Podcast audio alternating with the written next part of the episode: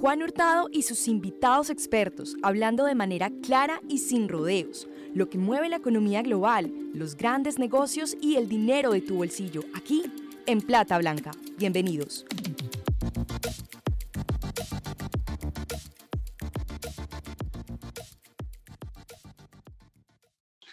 Hola a todos, yo soy Juan Hurtado y hoy hablaremos en Plata Blanca sobre ¿Cómo le ha ido los precios de la vivienda en el 2020 y cómo le ha ido al sector construcción en este año de pandemia? Hablar en plata blanca es hablar de forma clara, sencilla y sin complicaciones sobre lo que mueve el mundo de las finanzas, la economía, los grandes negocios y el dinero de tu bolsillo. Hoy nos estará acompañando desde Medellín, Colombia, Jairo Julián Agudelo, gerente de investigaciones económicas en renta variable del grupo Bancolombia. Jairo es ingeniero administrativo de la Escuela de Ingeniería de Antioquia, magíster en finanzas de la Universidad EAFIT, magíster en instrumentos y mercados financieros de la Universidad Obertura de Cataluña, España, y se ha desempeñado como analista senior de acciones en diferentes entidades del sector financiero en Colombia. A Jairo lo pueden seguir en Twitter como arroba Jairo 13 y a nosotros Plata Blanca como arroba platablanca.com. Iniciamos. Jairo, bienvenido y muchas gracias por hablar en Plata Blanca, muchas gracias por aceptarnos la invitación. Mucho se había especulado acerca de cuando comenzó la pandemia, eh, acerca de los precios de la vivienda. Algunos estaban diciendo que una supuesta burbuja inmobiliaria en Colombia podría estallar con la fuerte caída de los precios durante este año. Pero entonces te doy paso y te pregunto, ¿qué es lo que ha pasado con los precios de la vivienda en este 2020? Juan, yo te diría lo siguiente, Juan, yo te diría lo siguiente. nosotros en Bancolombia pues no creemos que haya una burbuja inmobiliaria en precios.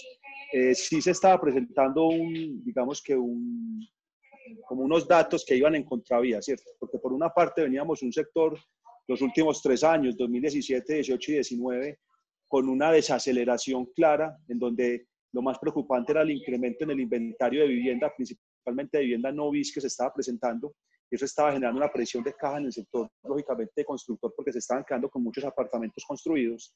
Eh, y, los, y digamos que cuando eso se presenta, una desaceleración del sector, un incremento en los inventarios, pues uno pensaría que debería haber una disminución en precios para, para incentivar precisamente ese comportamiento eh, o esa reactivación de compras. Sin embargo, cuando uno mira las cifras de enero y febrero, eran cifras muy buenas para el sector, tanto para vivienda bis y no bis. O sea, el sector venía con una buena recuperación de sus indicadores, las ventas se estaban reactivando, pero lastimosamente pues, llegó el coronavirus y, digamos que paró cualquier tipo de expectativa de recuperación que se estaba presentando. Hoy en día, ¿qué estamos viendo? Estamos viendo que el índice de inflación del sector de la construcción está creciendo por debajo del nivel de inflación de los alimentos.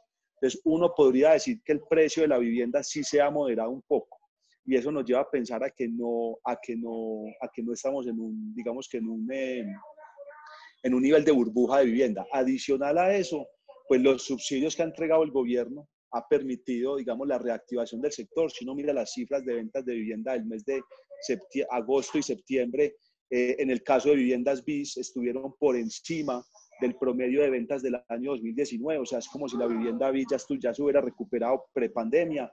Y, y en el caso de la vivienda no BIS, estamos muy cerca de llegar a esos límites promedio del año 2019. O sea, que eh, digamos que esos incentivos del gobierno sí han permitido la recuperación del sector y eso nos lleva a pensar que no estamos viviendo una burbuja, una burbuja. Adicional a eso es muy importante tener algo presente, Juan, es que en Colombia la forma en la que se vende un apartamento o un proyecto es muy diferente a otras partes del mundo.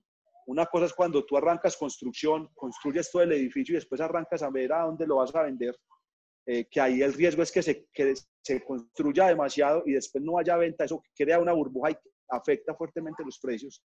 Pero mira que en Colombia, para que la construcción inicie, tiene que llegar a un punto de equilibrio. Si no se llega al punto de equilibrio, lo que nos está diciendo es que de una forma u otra sí hay un interés de compra de esos proyectos y por eso creemos que niveles de burbuja en Colombia no estamos viendo en estos momentos. Ok, y ya que mencionas, Jairo, el, panorama internacional vuelve a salir en los principales medios eh, financieros del mundo acerca de una posible burbuja inmobiliaria en las principales ciudades del mundo. Em, las ventas de viviendas en Estados Unidos alcanzan un nivel no visto desde hace más de 15 años, desde el 2006, y, obviamente eso impulsado por los subsidios y por eh, todo el tema de las ayudas por parte del gobierno de los Estados Unidos y la impresión de dinero por parte de la Fed, pero también esa, esas tasas de interés en mínimos históricos. Podría que a nivel mundial, mm, en otras partes del mundo diferente a Colombia, que ya no lo has dejado muy claro, pudiera estar en una burbuja inmobiliaria y si eso llegara a pasar, pudiera afectarnos como en algún momento ocurrió en el 2008, que todo empezó con una crisis eh, hipotecaria y se fue expandiendo hasta ser una crisis financiera global. Pues hermano, eh, el tema del mundo, hay que, habría que mirar país por país cómo son como las diferentes formas de construcción y, los permisos y cuándo se arranca la construcción, si requiere un punto de equilibrio o no, o si usted puede arrancar desde cero y después mirar a ver qué hay con el edificio. Eh, entonces eso, pues hoy en día no tengo la capacidad de decirte si existe o no.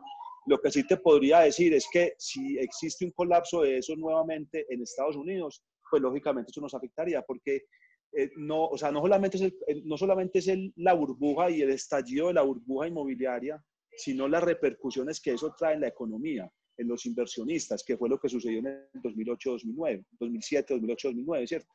Mucha gente tiene inversiones en esos sectores. Si esos sectores colapsan, hay pérdida de riqueza esa pérdida de riqueza puede generar impactos importantes en los créditos hipotecarios, que generen incrementos en provisiones, devolución de propiedades, salir a rematar las propiedades, baja el precio de la vivienda. Entonces, si se llega a presentar un hecho como el vivido en el 2008-2009, lógicamente sí tendría una repercusión en el mundo entero y pues eso nos afectaría a nosotros. Sin embargo, como se ve en el 2008-2009, Colombia es un mercado que está muy bien preparado, los bancos colombianos están muy bien fortalecidos y como te digo, la forma de vender vivienda en Colombia es especial porque requiere esos límites para poder iniciar construcción. Entonces, por eso estamos un poco más blindados, pero con seguridad si eso llega a pasar, sí nos podría afectar un poco.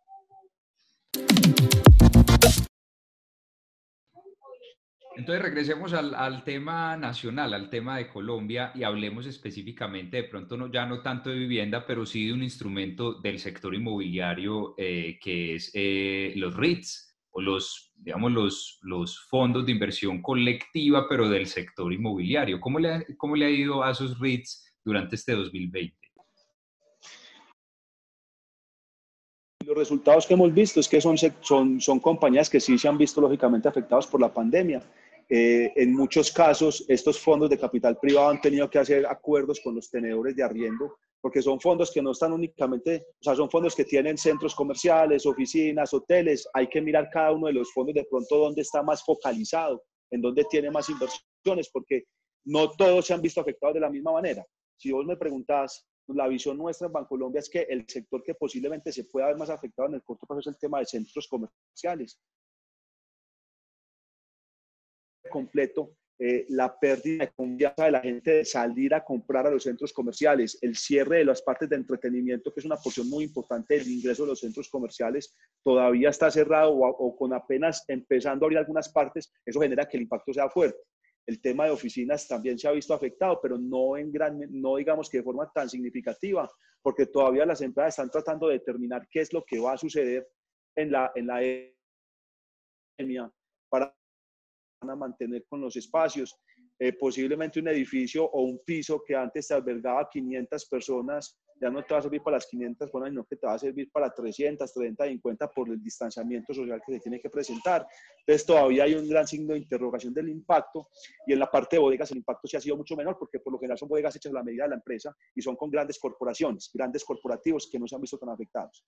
Entonces yo te diría que el impacto sí se ha visto eh, en, algunas, en algunos casos. Eh, se ha visto la disminución en el nivel de dividendo que estos fondos de capital privado han distribuido a sus inversionistas, pero yo creo que eso es normal y eso es racional y es sensato pensar que iba a pasar. Eh, se viene una pandemia, yo tengo que proteger mi balance, tengo que proteger mi casa, mantener mi liquidez para, digamos, lógicamente la operación del negocio y la posible expansión que se pueda presentar más adelante. Entonces es normal que eso se presente. Sí se han visto afectados eh, y yo creo que es un, un impacto que se puede mantener durante el cierre de este año y durante el primer semestre del próximo también.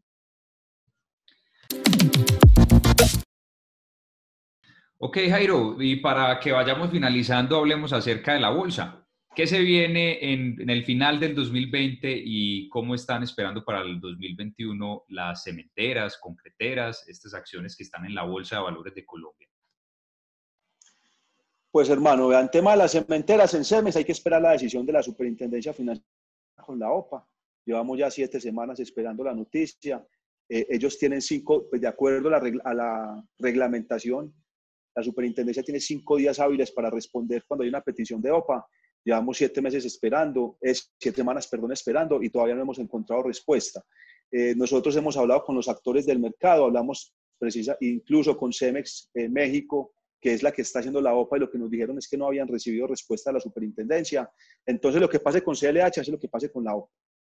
Eh, en el caso de Cementos Argos, el impacto creemos que va a ser, que debería ser positivo, los resultados deberían ser positivos. Estados Unidos nunca entró en cuarentena, que es el 50% del negocio de Cementos Argos. Los resultados en esa regional deben venir en buena, digamos que en buena, en buena tendencia con lo que vos mencionás de las ventas de vivienda, también unos proyectos que ha sacado el gobierno para reactivación que viene muy focalizado al tema de infraestructura. Entonces esperamos que, la, que la, regional de Estados Unidos tenga buen desempeño y en Colombia hemos visto una recuperación importante en los despachos de cemento y en las ventas de concreto.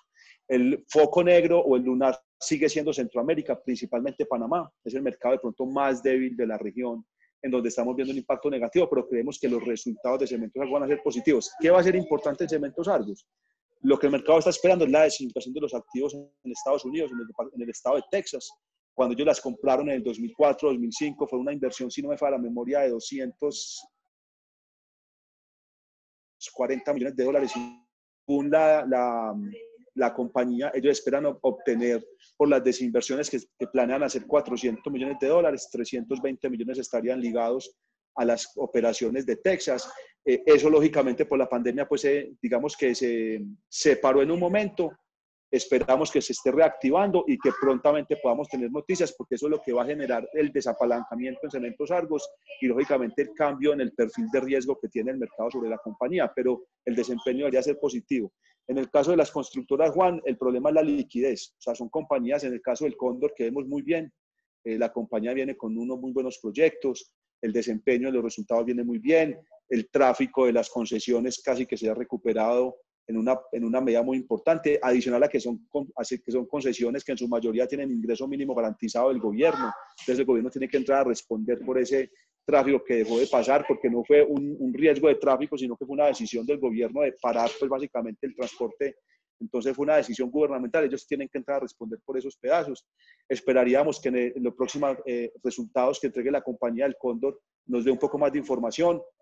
Eh, eh, digamos que el gran interrogante es el tema del backlog y en la parte de construcción, porque las compañías dependen de los proyectos que tengan para ejecutar, pero creemos que se vienen también buenas noticias en ese lado. Entonces, las constructoras son muy bonitas, están muy baratas, están haciendo bien la tarea, de pronto con concreto tiene un poco más de, de riesgos por el tema, lógicamente, de la demanda de PM, que se entra a negociar o, o en teoría, pues a, a, tratar de conciliar en el mes de noviembre. Creemos pues que la conciliación es muy difícil por las pretensiones de PM, pero de pronto la que puede presentar un poco más de riesgos. De resto, la vemos muy bien. Corfi colombiana igual que el Condo. El sector de concesiones viene muy bien. Creemos que tienen argumentos para sopesar la recomposición de los contratos con el gobierno. La parte de energía con Promigas también viene desempeñándose bien. Es anticíclico, no tiene riesgo de demanda, es un negocio regulado. Entonces, creemos que están muy bien paradas deberían tener un buen desempeño para el cierre del año. El único riesgo son las que son poco líquidas, que lógicamente esa liquidez no permita que se cierre esa brecha de valor. Bueno, Jairo Agudelo, muchas gracias por hablar de manera clara y sencilla las finanzas y la economía. Muchas gracias por hablar en Plata Blanca. Con mucho gusto, Juan, y gracias a ustedes por la invitación. A Jairo le agradecemos mucho por su tiempo y a ustedes mil gracias por estar ahí. Esperamos esto haya sido de su interés. Hasta la próxima.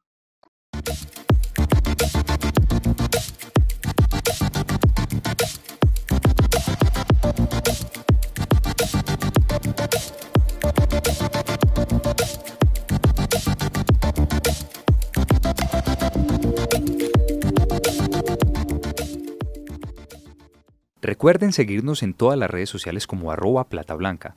¿Les gustó este podcast? Por favor compartan y recomiéndenos con sus familiares y amigos. Menciónanos en Instagram como arroba platablanca y sigamos esta conversación. Muchas gracias.